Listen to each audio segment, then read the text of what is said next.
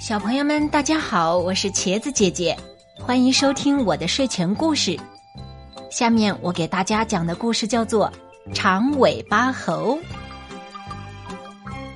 森林里有一条长尾巴猴，经常用尾巴把自己倒挂在树上。有谁从树下走过，它总是摘树上的果子往地下砸。很多动物。都被长尾巴猴砸过，他们都不喜欢它。长尾巴猴没有朋友了。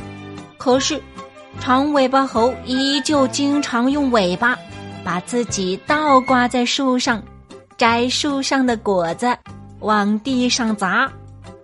最生气的是树下的松鼠妈妈，小松鼠经常被它砸得哇哇大哭。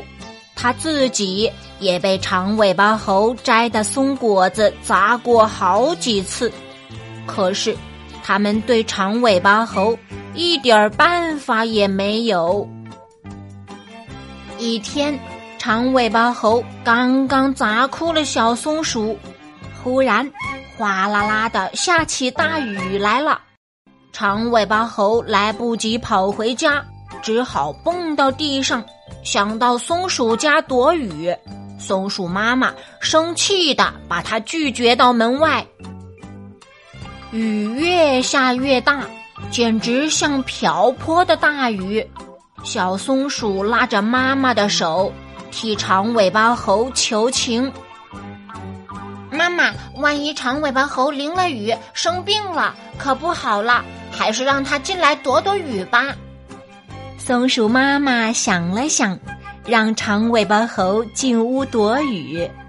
雨停了，太阳出来了。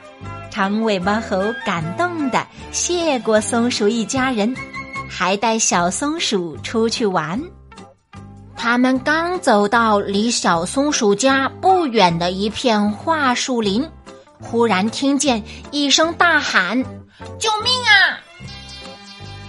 长尾巴猴领着小松鼠朝声音的方向跑去，原来一只小兔子掉进了猎人的陷阱，幸好小兔子还没有落到陷阱的叉子上，没有受伤。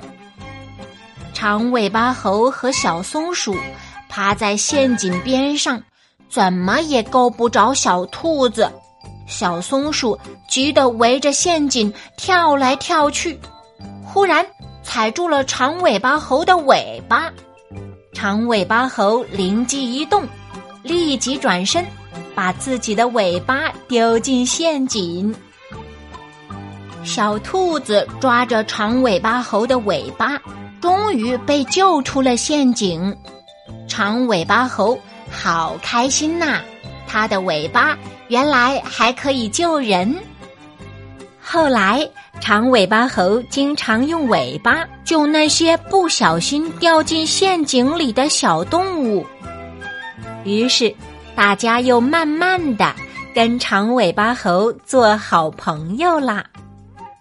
长尾巴猴还是喜欢用尾巴把自己倒挂在树上，但是。